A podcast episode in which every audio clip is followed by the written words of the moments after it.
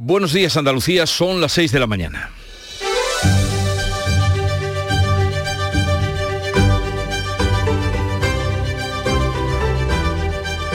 Despierta tu mente, descubre la realidad. En Canal Sur Radio, La mañana de Andalucía con Jesús Vigorra.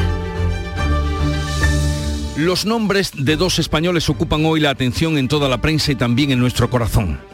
Un escritor y un tenista, un intelectual y un deportista. Javier Marías con su inesperada muerte y Carlos Alcaraz con tan solo 19 años convertido en el más joven de la historia en liderar entre los tenistas profesionales al adjudicarse su primer Grand Slam en Nueva York. Los dos son necesarios siempre, pero aún más en esta etapa de crisis y cambios regeneradores. Alcaraz comienza su larga carrera, en cambio el escritor es madrileño se ha visto su carrera truncada con 70 años y tanto por escribir. Miembro de la Real Academia, fue el eterno candidato al premio Nobel. Según su amigo Pérez Reverte, que Marías haya muerto sin el Nobel le quita mucha categoría a este premio. Deja tras de sí 16 novelas, además de varios volúmenes de ensayos y artículos periodísticos. Precisamente su última publicación, ¿Será buena persona el cocinero? aparecido este año es una recopilación de sus escritos publicados en El País Semanal, donde retrató su visión, a menudo polémica, de la sociedad contemporánea. Por cualquiera de ellos pueden comenzar a leerle y a conocerle. Es uno, en uno de sus últimos libros, Los enamoramientos, habla mucho de la muerte y dice en un momento, el mundo es tan de los vivos y tan poco en verdad de los muertos que aquellos tienden a pensar que la muerte de alguien querido es algo que le ha pasado a ellos, más que al difunto que es a quien de verdad le pasó. No tendrá un día de luto en la comunidad donde nació, vivió y escribió, mientras que a la reina de Inglaterra se le conceden tres. De Javier Marías nos queda, eso sí, una obra para siempre. En Canal Sur Radio, La mañana de Andalucía con Jesús. Noticias.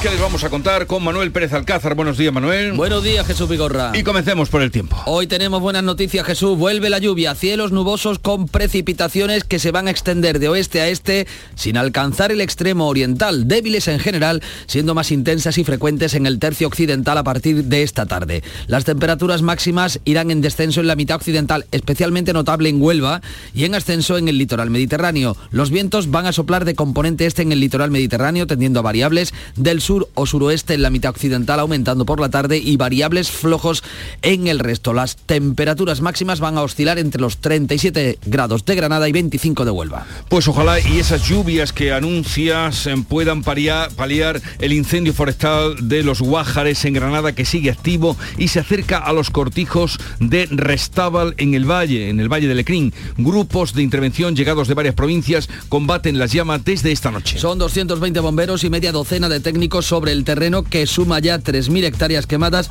No han sido necesarios desalojos y la intervención de los medios aéreos ha evitado que se quemara un cortijo. Dos bomberos han necesitado atención médica, ambos están fuera de peligro. Estos serán los trabajos durante la madrugada. Comienzo de la faz auxiliar paralela al camino hacia abajo para unirlo con el cortafuego que está arriba la ermita. Los medios centran su trabajo en el sector norte del fuego, las más eh, próximas a los núcleos habitados por... Eh, eh, Restábal en el valle. Se teme también que el viento pueda aparecer y complique las tareas. Antonio Anguita es el director de extinción.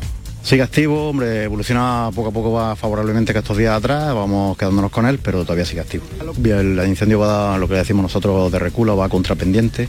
La consejera de Fomento ha visitado la zona, el presidente de la Junta ha trasladado su ánimo a los bomberos. En Santiago Pontones, en Jaén, el Infoca trabaja en otro incendio declarado la pasada tarde previsiblemente por un rayo y en Canillas de Albaida, en Málaga, se afanan en tareas de remate del incendio que afecta al Parque Natural de Sierra Tejada Almijara. Pues hablaremos con detalle de esos incendios y también con la consejera que estuvo, la consejera de Fomento que estuvo eh, visitando el incendio ayer. Este lunes vuelven a clase casi 747.000 alumnos de segundo ciclo de infantil y primaria y educación especial, un curso con menos alumnos y con más profesores. La bajada de natalidad hace que este curso comience con 15.000 alumnos menos, sin embargo la Junta incorpora algo más de 4.800 docentes, 4.300 en la red pública, 500 en la concertada. Tengo muchas ganas de ir al cole, pero es que lo que pasa es que no quiero que se acaben las vacaciones. El verano es súper chulo, pero el cole más. Son los protagonistas de un inicio de curso que tras dos años de pandemia se recupera con normalidad. Van a desaparecer las mascarillas, solo serán obligatorias en el transporte escolar. La consejera de Educación, Patricia del Pozo, explica que se mantiene la limpieza y los coordinadores COVID. Hemos querido mantener por precaución, pues mira, hemos hecho un gran esfuerzo y hemos mantenido, por ejemplo, la limpieza COVID. Juanma Moreno inaugura el curso en, un nuevo colegio de Alendín en Granada. Las enseñanzas no universitarias inician las clases el jueves. Pues este día en el que todo está por empezar para estos chiquillos, eh, llegará la esperada lluvia o esperamos que llegue. Los restos del huracán Daniel, ya convertido en borrasca, traerá agua abundante hasta el jueves, sobre todo en la parte oeste de Andalucía. Las precipitaciones van a ser intensas, también se esperan rachas fuertes de viento y una bajada importante de las temperaturas. Se puede llegar a registrar hasta 40 litros por metro cuadrado en zonas de Huelva o Sevilla. La lluvia llega tras una intensa sequía que deja Andalucía con 57% menos del agua embalsada que la media de la última década. En Escocia hoy se celebra una misa por la reina Isabel II a la que asistirá el nuevo rey Carlos III. El próximo día 19 se oficiará el funeral de Estado en Londres. Este martes se trasladará el féretro a Londres, al Palacio de Buckingham. Un día después habrá una nueva procesión hasta Westminster, donde se habilitará una capilla ardiente hasta el funeral de Estado en la misma abadía. Escocia, Gales e Irlanda del Norte han proclamado este domingo formalmente a Carlos III como rey. El monarca viajará hoy a Escocia, mañana a Irlanda del Norte y el viernes a Gales acompañado de la primera ministra, de Liz Truss. La proclamación ha sido interrumpida por abucheos en Edimburgo y en Irlanda.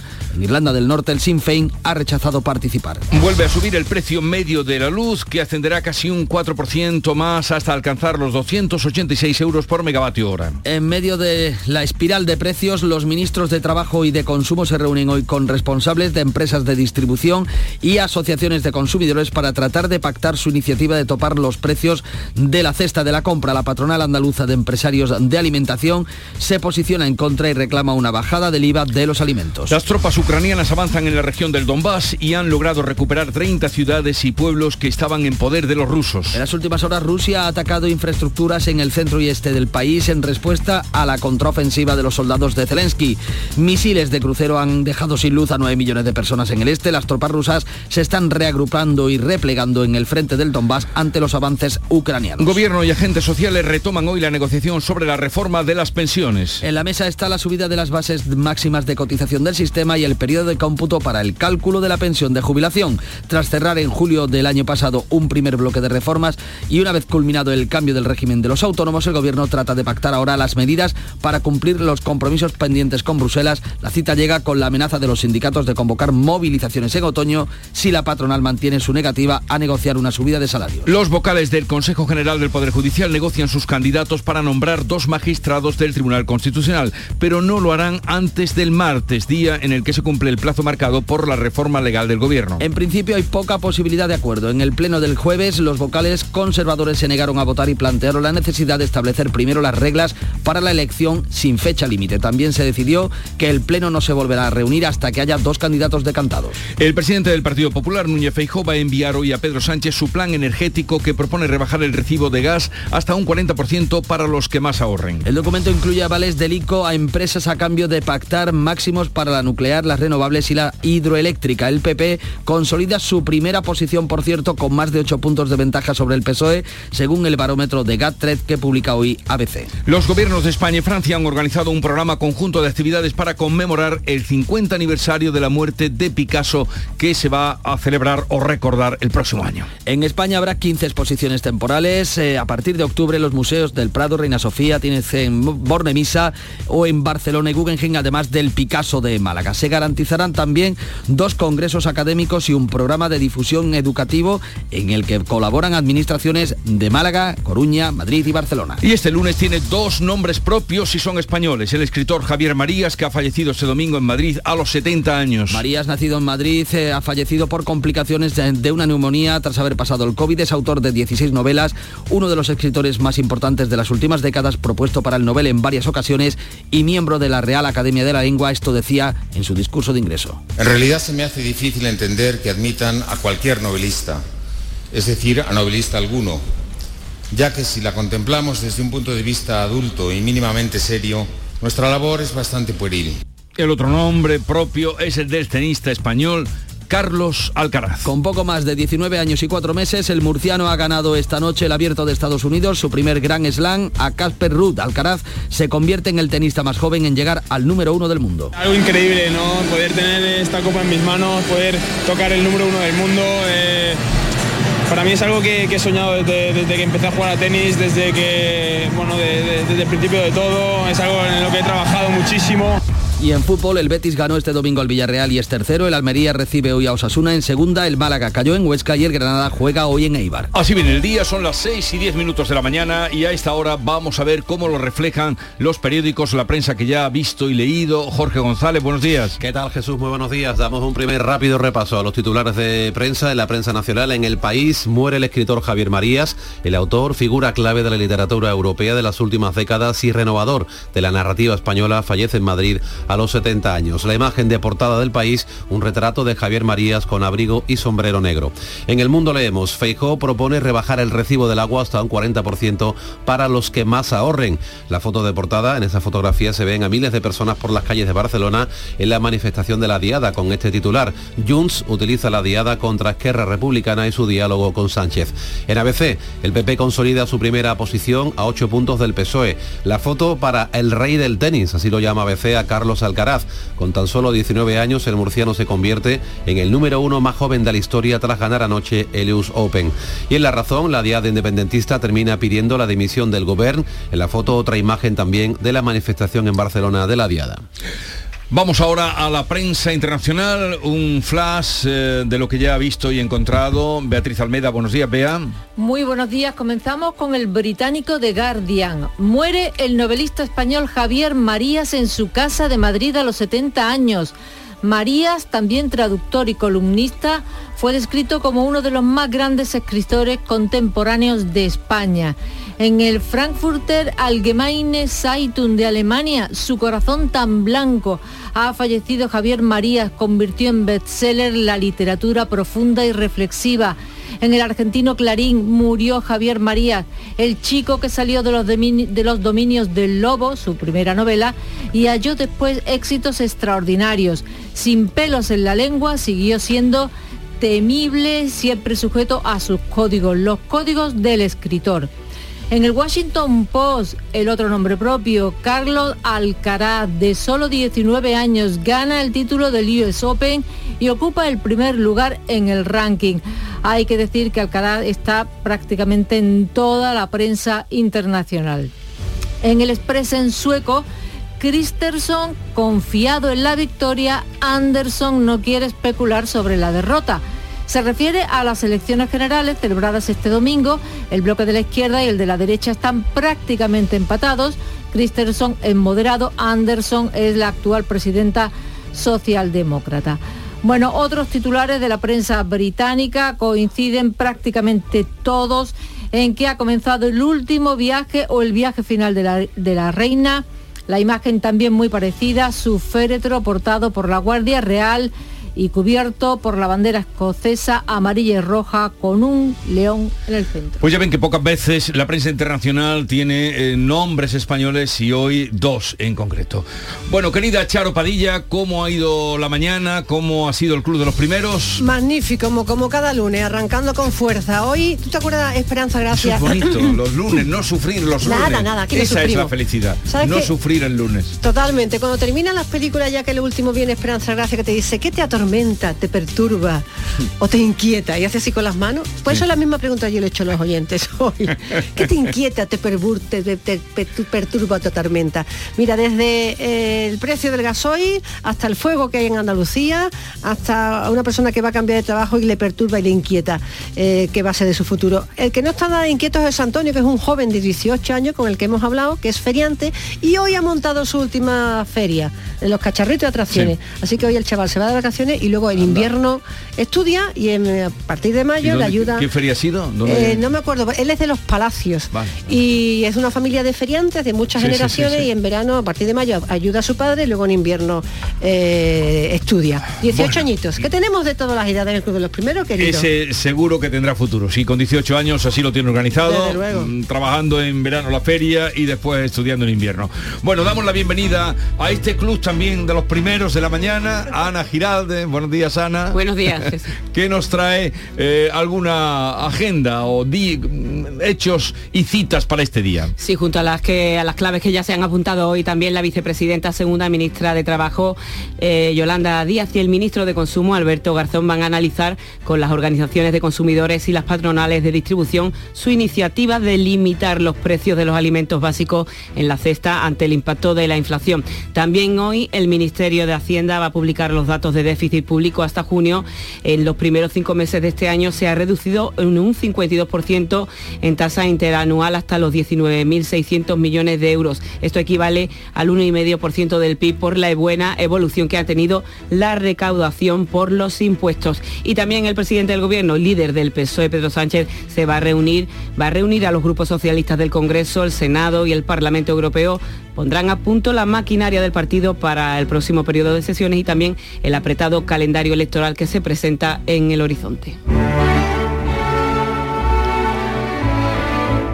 Murió la reina de Inglaterra, pero a tenor del sentimiento que despierta en los medios de nuestro país, pareciera que fuera la reina de España un país tan poco democrático o tampoco monárquico, quería decir.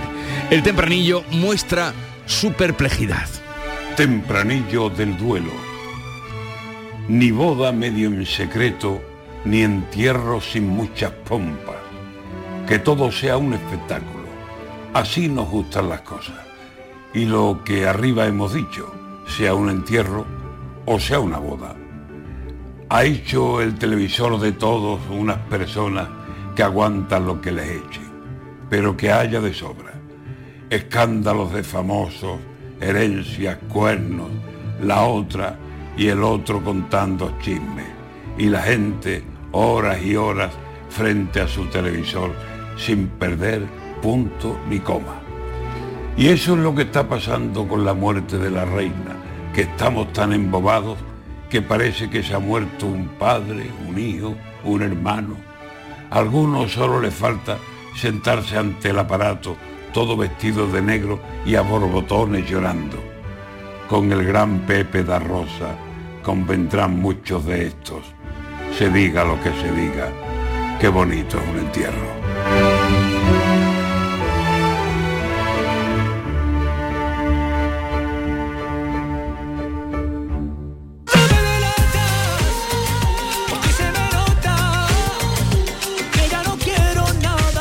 Y la música nos llega de Canal Fiesta Radio, la emisora hermana. David Bisbal será esta semana el número uno con Tú me delatas.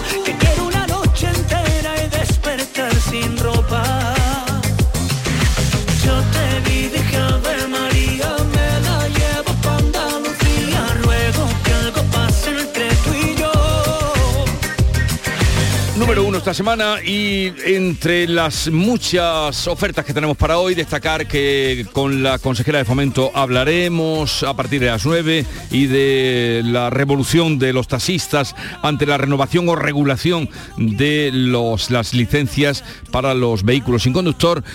También eh, tendremos un tiempo muy especial hoy en el programa dedicado a recordar la obra y la memoria de Javier Marías y muchas cosas más desde ahora y hasta las 12 de la mañana. Ahora sigue la información en Canal Sur Radio. Apunta el nuevo servicio de atención a la ciudadanía de la Junta de Andalucía. ¿ITV, oposiciones o algún trámite complicado? 012. Recuérdalo así, 12 meses o 12 horóscopos, pero con un cero a la izquierda, porque nunca un cero a la izquierda fue tan útil. Ahora todo está en el 012. Junta de Andalucía. A vosotros, agricultores y ganaderos, que sabéis qué tiempo va a hacer con solo mirar al cielo, que entendéis el idioma de los animales y que hacéis posible que los alimentos lleguen a la mesa. A vosotros que no tenéis horarios y que lucháis contra sequías, tormentas y heladas, es el momento de asegurar vuestro esfuerzo. Como cada año, el Ministerio de Agricultura, Pesca y Alimentación subvenciona los seguros agrarios para ayudar a miles de familias como la tuya. Asegura tu esfuerzo, asegura tu futuro. Gobierno de España. En Canal Sur Radio, la mañana de Andalucía con Jesús Vigorra. Noticias. 6 de la mañana casi 20 minutos. Grupos de intervención llegados de varias provincias andaluzas combaten durante toda esta noche las llamas en los Guájares, en las Alpujarras de Granada. Son 220 bomberos y media docena de técnicos sobre el terreno que suma ya 3.000 hectáreas quemadas. No han sido necesarios desalojos y la intervención de los medios aéreos ha evitado que se quemara un cortijo. Jorge González, buenos días. Buenos días. Dos bomberos han necesitado atención médica. Ambos están por fortuna fuera de peligro. Este es el sonido que nos envía el Infoca. Para auxiliar paralela al camino hacia abajo para unirlo con el cortafuego que está El incendio forestal, el incendio forestal mejora, pero sigue activo y se acerca a los cortijos del Restábal en el valle. Los medios centran su trabajo en el sector norte del fuego, la más próxima a los núcleos habitados. La topografía y la ausencia de caminos dificultan la extinción. Antonio Anguita es el director de extinción. Sigue activo, hombre, evoluciona poco a poco va favorablemente que estos días atrás, vamos quedándonos con él, pero todavía sigue activo.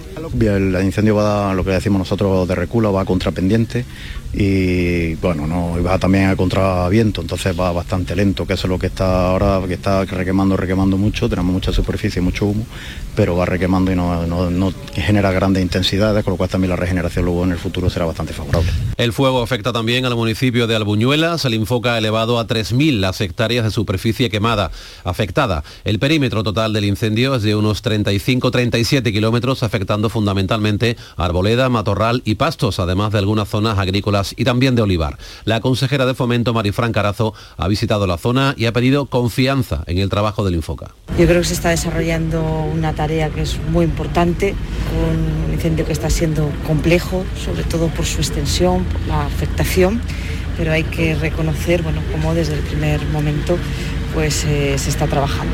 Ante la posibilidad de que pudiera llover mañana, a pesar de que el agua sería sin duda bienvenida, se teme que el, viente- el viento previo, que suele ir asociado a la lluvia, pueda complicar mucho las tareas de extinción e impedir la labor de los medios aéreos. El presidente de la Junta ha querido trasladar fuerza y ánimo a los eh, trabajadores del Infoca que están a pie de incendio. Ana Giralde, buenos días. Buenos días. En su cuenta de Twitter, Moreno ha indicado que tras más de 72 horas luchando contra el fuego, los profesionales del Plan Infoca lo van a seguir dando todo hasta su extinción. Les ha trasladado fuerza y ánimo con la tarea de hoy. Sé de la angustia de los vecinos afectados. Un fuerte abrazo. Trabajamos para recuperar la zona lo antes posible, ha añadido.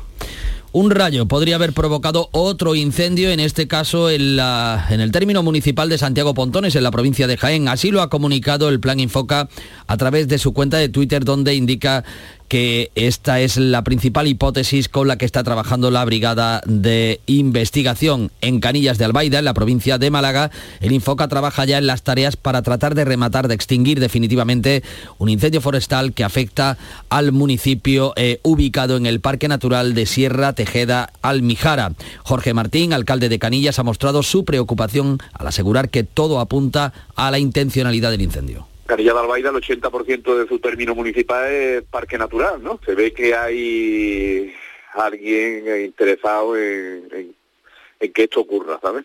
Y allá incluso eh, parece que salió desde dos sitios diferentes, cercanos, pero dos sitios diferentes. Más, llevamos cinco incendios más o menos en la misma zona en lo que va de verano.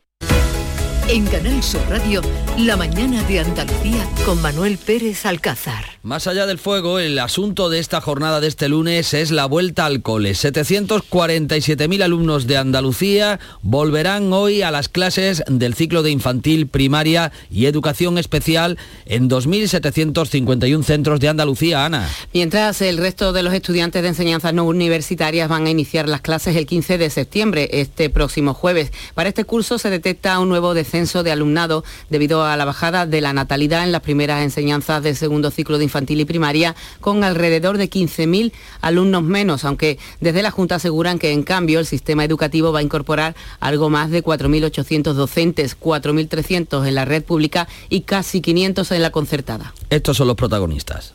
Tengo muchas ganas de ir al cole, pero es que lo que pasa es que no quiero que se acaben las vacaciones. El verano es súper chulo, pero el cole más. Tengo ganas de volver a cole, porque es mi cumpleaños y me encanta ir al colegio siempre. Y voy a aprender cosas nuevas y además sin mascarilla ya. Tras dos años conviviendo con la pandemia y con las medidas anti-COVID, este es el curso que va a comenzar con cierta normalidad. Así lo ha destacado la consejera de Desarrollo Educativo, Patricia del Pozo, que no obstante destaca que se mantienen algunas de las medidas no ya obligatorias que venían incluidas en la normativa anti-COVID en los colegios. Medidas como la limpieza COVID, que supone un mayor esfuerzo económico para la Administración. Porque es verdad que es el primer curso después de dos años atrás que han sido tremendos, ¿no?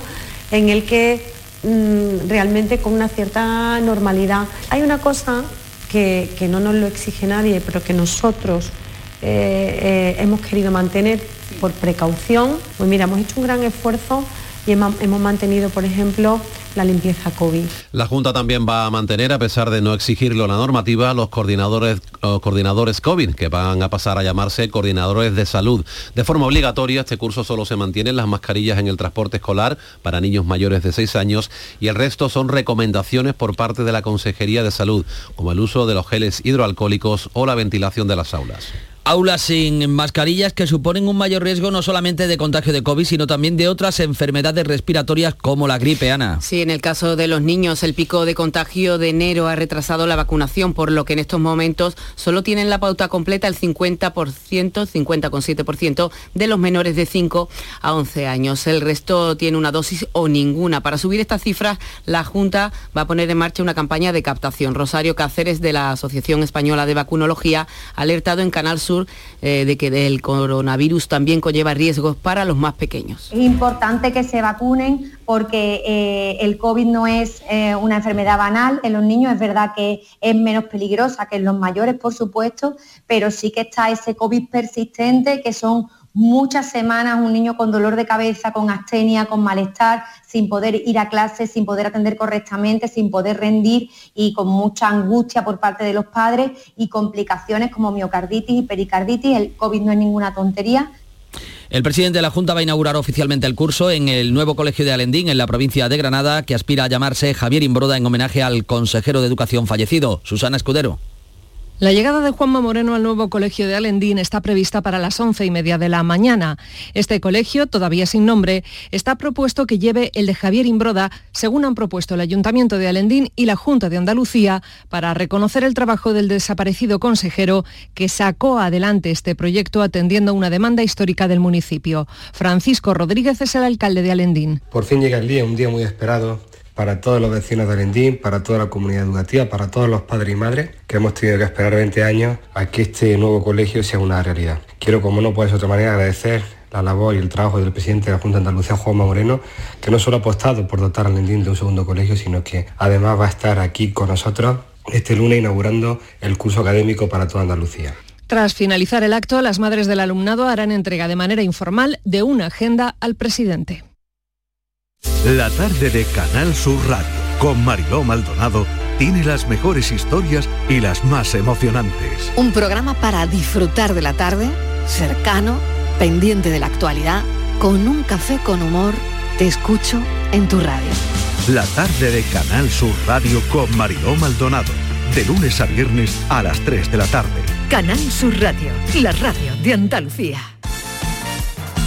Carlos Alcaraz, el murciano, ha hecho historia. Con poco más de 19 años ha ganado su primer Gran Slam en Estados Unidos y se convierte en el número uno del mundo más joven de la historia, Eduardo Gil.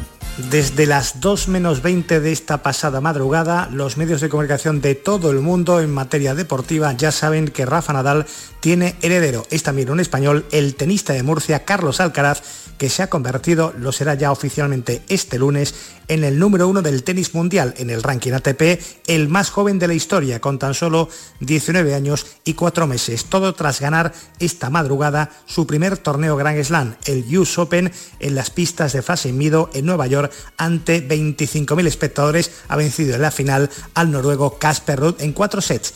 6-4, 2-6, 7-6, 6-3 en el cuarto y definitivo set. Alcaraz, número uno del mundo, Rafa Nadal, el número 3. Más de deportes, Antonio Camaño. Hola, ¿qué tal? Buenos días. Victoria del Betis ante un rival directo y de muchísimo nivel como es el Villarreal 1-0 en un partido muy atractivo de dos equipos que ofrecieron un gran encuentro para cerrar la jornada dominical. Con esta victoria, el Betis se coloca en posición de Liga de Campeones, tercero detrás de Madrid y de Barcelona y se postula como uno de los equipos que va a pelear por estar la próxima temporada en la máxima competición europea. Y todo lo contrario, el Málaga volvió a perder 1-0 ante el Huesca en un partido donde el equipo de la Costa del Sol volvió a dejar muy mal mala impresión. Solo una victoria en cinco jornadas, por lo que el futuro del entrenador ya está en entredicho. Con una plantilla hecha para pelear por el ascenso, se encuentra en situación delicada. Está en zona de descenso y hoy pone el punto final a la jornada en primera división y en segunda dos equipos andaluces. El Almería juega en casa ante Osasuna. Tiene que recuperar sensaciones, viene de perder en el último minuto ante el Valladolid y esa es la idea que tiene Rubí. También la de Caranca, conseguir la victoria porque también viene de perder el Granada. Campo difícil, visita complicada, se disputa esta noche un partidazo el Granada ante el Andalucía son ya las seis y media de la mañana. La mañana de Andalucía con Jesús Vigorra. Y a esta hora vamos a recordarles en titulares las noticias más destacadas de este lunes 12 de septiembre.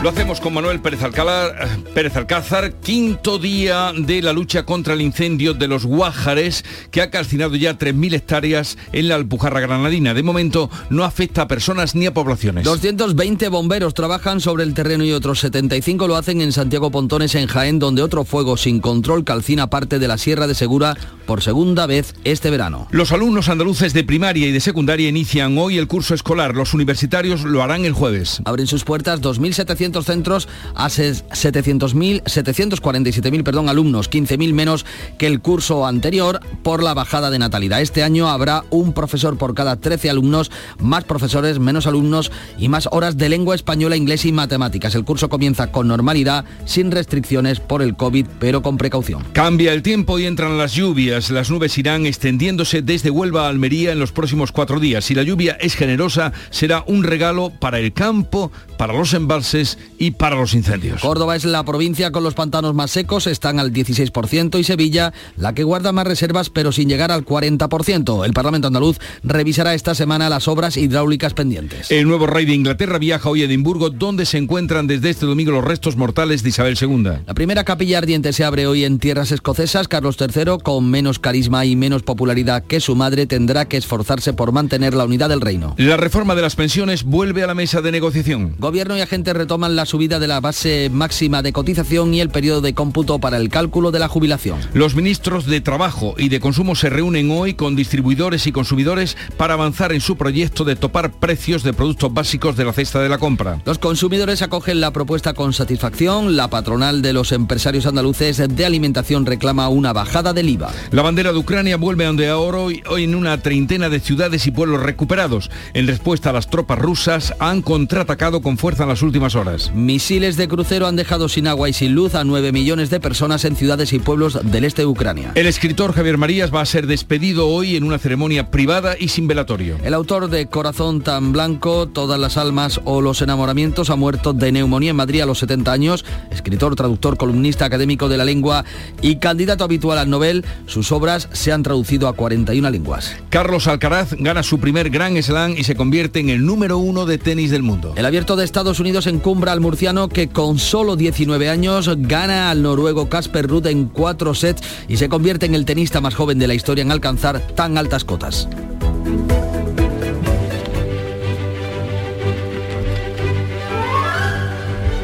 Y hoy 12 de septiembre vamos a recordar en el Santoral que es el día en el que se conmemora la Virgen María a través de la celebración de la fiesta del dulce nombre de María, celebrada cuatro días después de la Natividad de Nuestra Señora. Y fíjense las casualidades, tal día como hoy, tal día como hoy, de 1965, hace pues 57 años, el tenista Manuel Santana se convertía en el primer deportista español que ganaba el Open de Estados Unidos. Anda. Yo tuve mucha suerte eh, cuando tenía 10 años de ir al- a un club de tenis que había en, en Madrid, donde están las oficinas de Iberia en María Molina, esquina Velázquez, un club de tenis precioso que tenía 12 pistas de tenis, un frontón, una pequeña pista central. Y fui porque un hermano mío, el mayor, trabajaba allí como pelotas del club y mi madre me indicó que era un domingo que si no me importaba ir a llevarle. Y ahí nació la afición, pues ya ven, 57 años van de el día de ayer al día de hoy, de Santana a Alcaraz. Y tal día como hoy de 2015, el Partido Andalucista, la formación más importante del nacionalismo andaluz, aprobaba su disolución tras 40 años de historia. Defiende lo tuyo, apuesta por Andalucía, vota al Partido Andalucista. ¿Están bien defendidos los intereses de Andalucía en Madrid? La respuesta es no. El Solo Partido Andalucista eh, y su eh, manera de dirigirse a los andaluces. Eh, la cita de hoy no podía ser de otro que Javier Marías y dice así, dice así, los muertos, a falta de un lugar más confortable, se quedan en la cabeza de los seres queridos. Un poco que cuando se muere Bueno, no la- se muere la memoria, mientras va, estemos ¿no? en la memoria de alguien que nos recuerde los muertos, pero fíjate, a falta de un lugar más confortable, se quedan en la cabeza de los seres queridos. Así, Javier Marías, en este caso, se quedan en sus obras. Vamos a ver, segunda entrega de la lectura de prensa, Jorge González. Vamos a ampliar un poquito esa lectura de prensa, vamos a repasar las portadas de los periódicos, comenzamos con El País, eh, se refiere precisamente al fallecimiento de Javier Marías, su principal titular. Muere el escritor Javier Marías, el autor, figura clave de la literatura europea de las últimas décadas y renovador de la narrativa española, fallece en Madrid a los 70 años. La fotografía de portada del País, un retrato de Javier Marías al que podemos ver con abrigo y con sombrero negro. También en la portada del País, la diada se convierte en un ariete contra el gobierno. En el mundo, Feijó propone rebajar el recibo del gas hasta un 40% para los que más ahorren. También Junts utiliza la diada contra Esquerra Republicana y su diálogo con Sánchez. La fotografía del mundo, ahí podemos ver miles de personas en las calles de Barcelona en la manifestación de la diada. En ABC, el PP consolida su primera posición a 8 puntos del PSOE, es el titular de esa encuesta hecha por GAT3 para este periódico fotografía de portada para el rey del tenis, para Carlos Alcaraz, así lo denomina este diario. Con tan solo 19 años, el murciano se convierte en el número uno más joven de la historia tras ganar anoche el US Open en Estados Unidos. La razón, la diada independentista termina pidiendo la dimisión del gobierno. Una la fotografía de portada, una imagen de la manifestación de la diada, también en portada la muerte de Javier Marías, al que califica la razón de el gran novelista español del último medio siglo. En cuanto a la prensa digital, repasamos algunos de ellos. El diario.es, por ejemplo, las fuerzas rusas retroceden ante la contraofensiva ucraniana, que puede ser decisiva.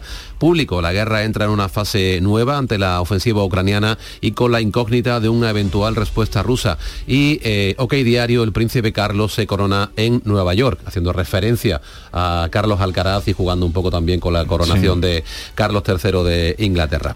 En la prensa local leemos también algunos titulares en Diario de Cádiz. Asaja teme un desabastecimiento de productos lácteos en otoño. El sacrificio de reses se multiplica por las pérdidas acumuladas entre los ganaderos. Y fotografía en el Diario de Cádiz para el enfermero, para Cristian Cornejo, que fue quien atendió ayer en el estadio a un aficionado del Cádiz que bueno, sufrió un infarto y que sigue estable en la UCI gracias a la rápida intervención de este joven que se ve saludando al público. Diario de Sevilla, la policía investiga ayudas de 6 millones a Serrano y a sus socios. El ex líder de Voz en Andalucía, Francisco Serrano, se desligó de la trama volviendo a la carrera judicial. Fotografía en Diario de Sevilla para el Betis, tercero a la estela de los grandes tras su victoria ayer frente al Villarreal. En Málaga hoy, un domingo de altos vuelos, una fotografía bastante llamativa, el Festival Aéreo Internacional de Torre del Mar, que ha congregado este fin de semana a 300.000 personas. Se puede ver a un hombre que se llama Richard Browning, que es el inventor del traje propulsado y muestra su funcionamiento. Un hombre volando, sí, sí, literalmente. Es muy llamativa. Y en Diario de Almería, también algo bastante llamativo. Me, la- me quita la leña de las manos. Se ve a un joven detrás de una montaña enorme de troncos de leña. La subida de precios de la luz y el gas aumenta la venta de madera. Y terminamos rápidamente con la prensa económica. Expansión, entrevista al ministro Escribá, de titular. La subida de las pensiones será considerable, pero no va a debilitar las cuentas. El economista, el coste laboral de los empleados de hostelería y el sector inmobiliario se eleva a un 8% en 12 meses. Y terminamos con cinco días con este titular en su portada. El 80% de las salidas a bolsa en Europa de 2021 registran pérdidas. Pues ahí tienen ustedes los avances, lean después la prensa, acudan al kiosco, son los si es que lo encuentran abierto, ¿eh? porque cada vez vemos más kioscos cerrados. Bueno, 6.39 minutos de la mañana, sigue ahora la información en Canal Sur Radio. La mañana de Andalucía. Todos conocemos a alguien que sabe de todo, los todólogos. Esos que en una misma cena son antropólogos, dermatólogos, gazpachólogos, vamos, que todo lo que acabe en ólogo. Pues ponles a prueba. Pregúntales dónde va a caer el gordo de Navidad. A que eso ya no lo saben. Incluso los que creen que todo lo saben, no lo saben. Ya está a la venta la Lotería de Navidad. ¿Y si cae en tu lugar de vacaciones? Lotería Nacional. Loterías te recuerda que juegues con responsabilidad y solo si eres mayor de edad. Papi, ¿tú a qué te dedicas? Soy ingeniero de coches híbridos. Es un trabajo muy técnico, lleva tiempo. Es como cuando eh, tú no tenías deberes que hacer. Gama Renault y Tech. Difícil de explicar, fácil de entender. Llévate tu Renault ahora y no empieces a pagar cuotas hasta el año que viene. Con Renault Care 5. Consulta condiciones en Renault.es. Descúbralo en la red Renault de Andalucía. A vosotros, agricultores y ganaderos, que sabéis qué tiempo va a hacer con solo mirar al cielo, que entendéis el idioma de los animales y que hacéis posible que los alimentos lleguen a la mesa. A vosotros que no tenéis horarios y que lucháis contra sequías, tormentas y heladas, es el momento de asegurar vuestro esfuerzo. Como cada año, el Ministerio de Agricultura, Pesca y Alimentación subvenciona los seguros agrarios para ayudar a miles de familias como la tuya. Asegura tu esfuerzo, asegura tu futuro. Gobierno de España. En Canal Sur Radio, la mañana de Andalucía con Manuel Pérez Alcázar.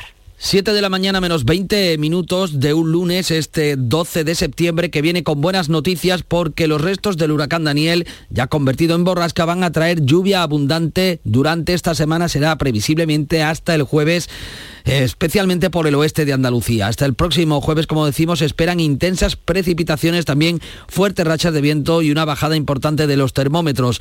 El delegado de la Agencia Estatal de Meteorología en Andalucía, Juan de Dios del Pino, ha destacado en estos micrófonos que se puede llegar a registrar hasta 40 litros por metro cuadrado en Huelva y Sevilla va a echar estacionaria, con lo cual nos va a afectar lunes, martes, miércoles y, y, parte del jueves, ¿no? Y luego ya se disipa. Realmente serán precipitaciones persistentes, ¿no?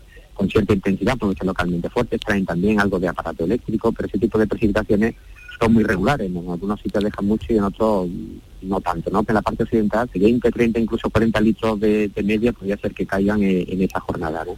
Lluvia que llega con los pantanos andaluces con un 57% menos de la capacidad media de la última década. Tras un verano muy seco, la situación es complicada, como advierte el presidente de la Confederación Hidrográfica del Guadalquivir, Joaquín Páez. Solo ha habido tres años donde haya llovido, haya llovido menos, solo ha habido dos años donde haya habido menos aportaciones y solo ha habido un año en el que estábamos en cuanto a reservas en la misma, en la misma situación, que es el año 95.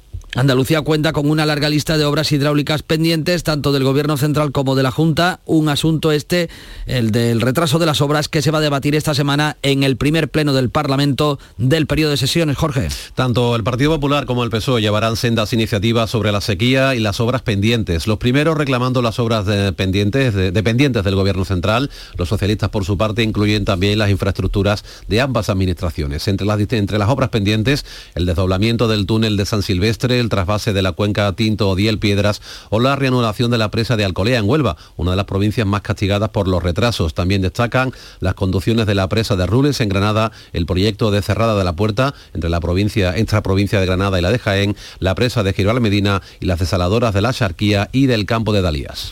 Un eh, lunes con lluvias en el que la luz va a volver a subir casi un 4% para alcanzar los 286 euros por megavatio hora y un lunes en el que en Escocia se va a celebrar en la Catedral de Edimburgo una misa por la reina Isabel II de Inglaterra a la que va a asistir su hijo, el nuevo rey Carlos III. El próximo día 19 será cuando se oficie el funeral de Estado en Londres, Juan Pereira. El traslado del féretro a la capital británica está previsto para mañana martes en avión y en primer lugar los restos de Isabel II serán trasladados al Palacio de Buckingham. Un día después habrá una nueva procesión hasta Westminster donde se habilitará una capilla ardiente que precederá al funeral de Estado que tendrá lugar la abadía de Westminster el próximo lunes.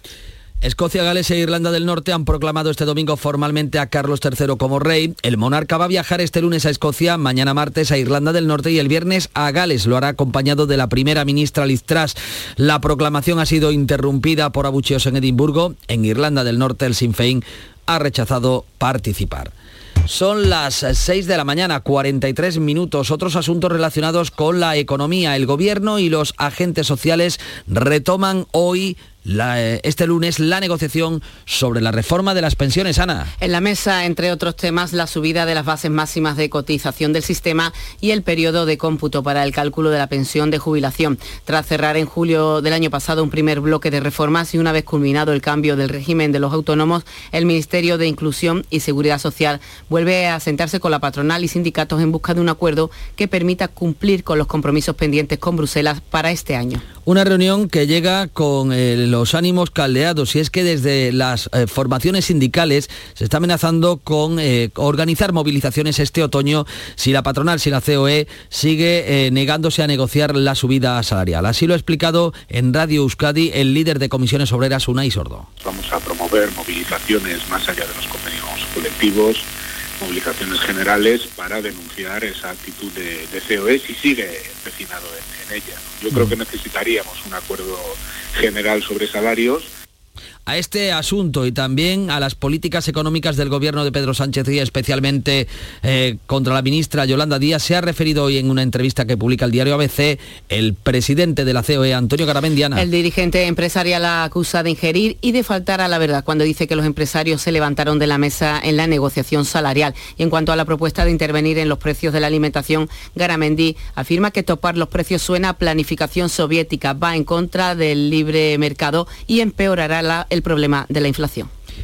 No solamente Garamendi se pronuncia hoy sobre eh, la evolución de la economía, el presidente del PP Núñez Feijóo va a enviar a Pedro Sánchez su plan energético que propone rebajar el recibo del gas hasta un 40% para los que más ahorren. El documento incluye también avales del ICO a empresas a cambio de pactar máximos para la nuclear, las renovables y la hidroeléctrica.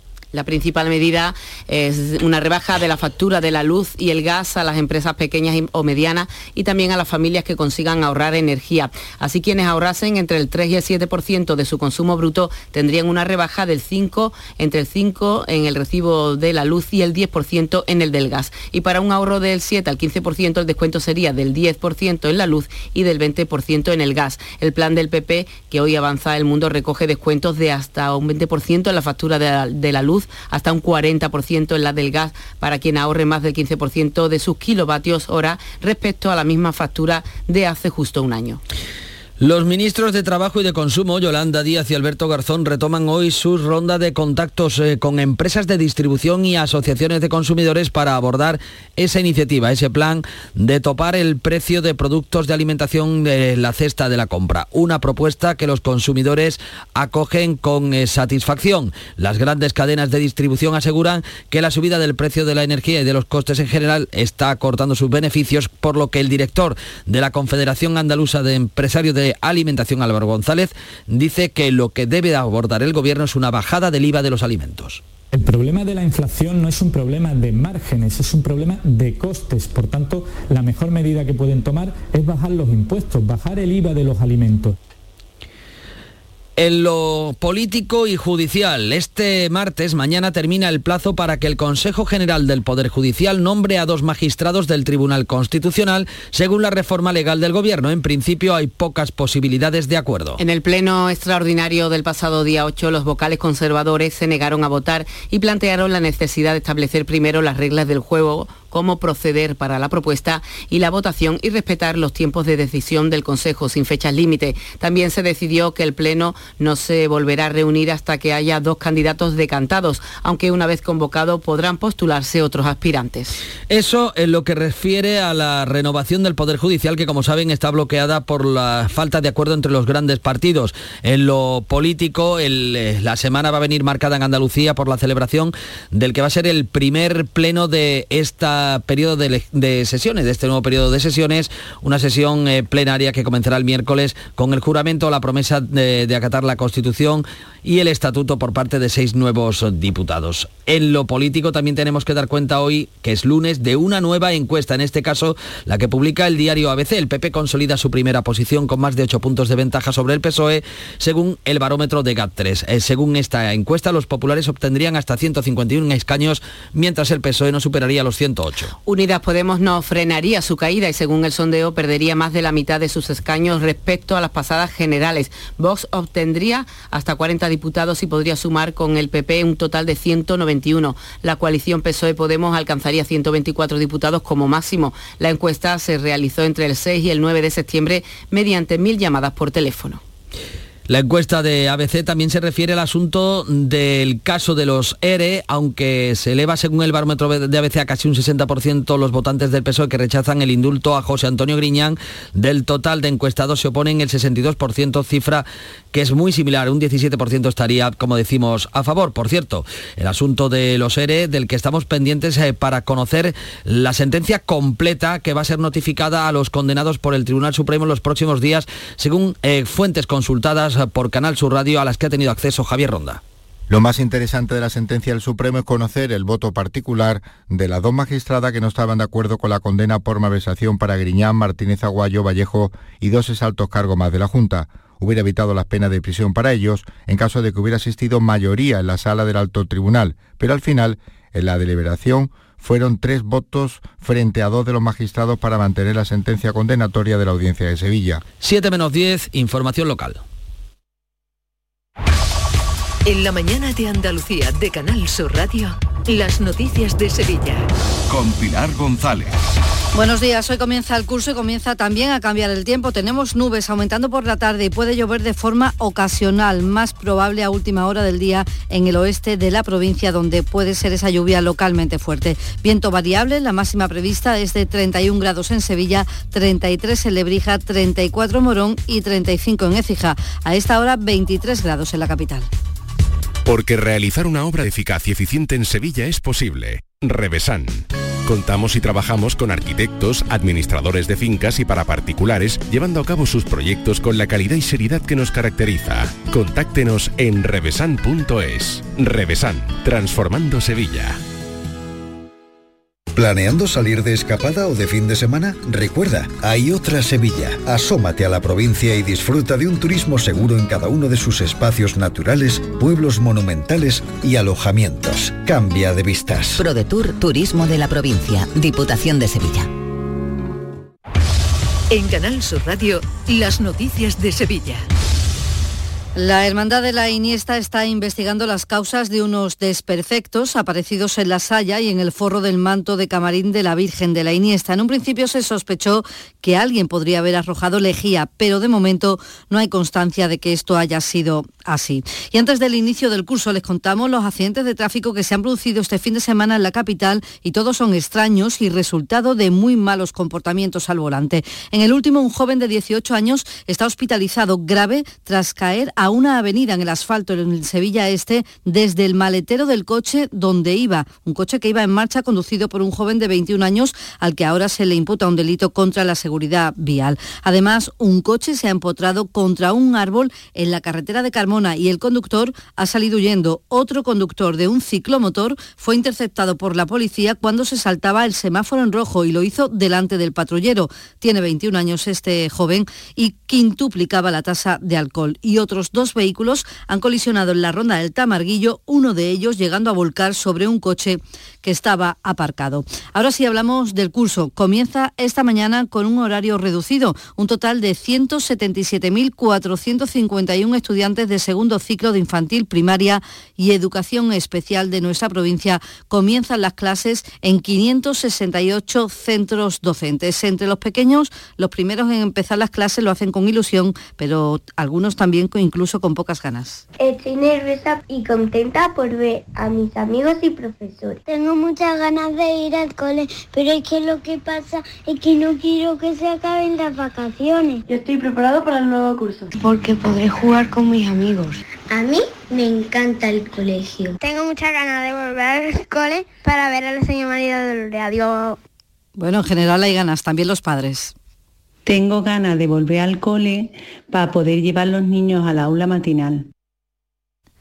De momento hoy el curso comienza con un horario reducido. El resto de estudiantes de enseñanzas no universitarias comienzan el curso el jueves, a excepción del alumnado de enseñanzas artísticas superiores que se incorporan el día 20 de este mes. El curso escolar se inicia en la capital con mejoras en centros educativos en cuanto a eficiencia energética y confort térmico. Según el alcalde Antonio Muñoz, se han invertido en 21 colegios más de 11 millones de euros para reducir el consumo y acondicionar las temperaturas en el interior de los edificios. Se han hecho intervenciones sobre eh, la fachada del aislamiento térmico de la fachada de estos 21 centros, también una intervención en algunos casos en la azotea, también un sistema de frío-calor eh, para evitar esos golpes de calor o de frío cuando se entran en las aulas y en las zonas comunes se ha sustituido eh, la iluminación por, por luminarias LED.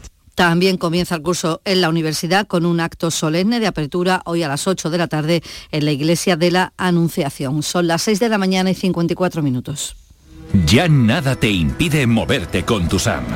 Del 1 de septiembre al 31 de diciembre de 2022, tu transporte público por mucho menos. En Tusam aplicamos un 30% de descuento sobre tarifa. Infórmate en tusam.es. TUSAM, comprometidos con todos. Ayuntamiento de Sevilla. El próximo martes y 13 ven a la grabación del show del comandante Lara. Derramaremos sal, romperemos espejos, llevaremos gatos negros, pasaremos por debajo de una escalera, abriremos paraguas y es que venir al show da suerte. Este martes nos visita Junior Míguez. El show del comandante Lara se graba en el Nissan Cartuja de Sevilla los martes a las 6 de la tarde. Entrada gratuita hasta completar aforo. Canal Sur Radio, la radio de Andalucía. Voy a romper este espejo, que me tengo muy visto.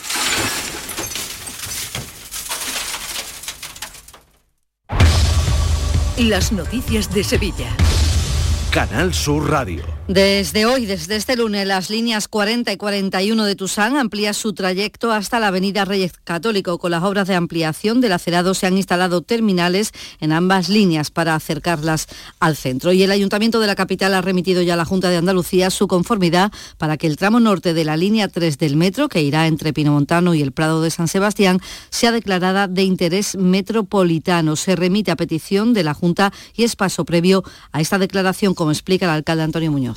El metro no es solo positivo para la movilidad en la ciudad de Sevilla, sino para todo el área metropolitana. Así aparece además recogido en todos los documentos de planificación del ayuntamiento. Esperamos, por tanto, la pronta licitación de las obras que es la noticia que estamos esperando todos los sevillanos. Esta semana comienza el verdeo en la comarca del Aljarafe. La falta de agua ha reducido la cosecha de Gordal a la mitad y de la manzanilla al 25%, aunque hay comarcas como los Alcores donde la producción será únicamente del 20%. El presidente del Consejo Regulador, Juan Luis Oropesa, ha explicado en Canal Sur Radio que la aceituna tiene poco calibre y esto ha obligado a retrasar unos días la recogida y finalmente es esta semana. Es que la aceituna no está, ¿eh? la aceituna no pesa, la aceituna va después por eh, los calibres, por las unidades de aceituna que entran en un kilo y las aceitunas no están. ¿eh? Entonces hemos tenido que retrasar todas las cooperativas, prácticamente de las Jarafes se ha retrasado y de otras comarcas olivareras de Sevilla y hemos retrasado el arranque de campaña.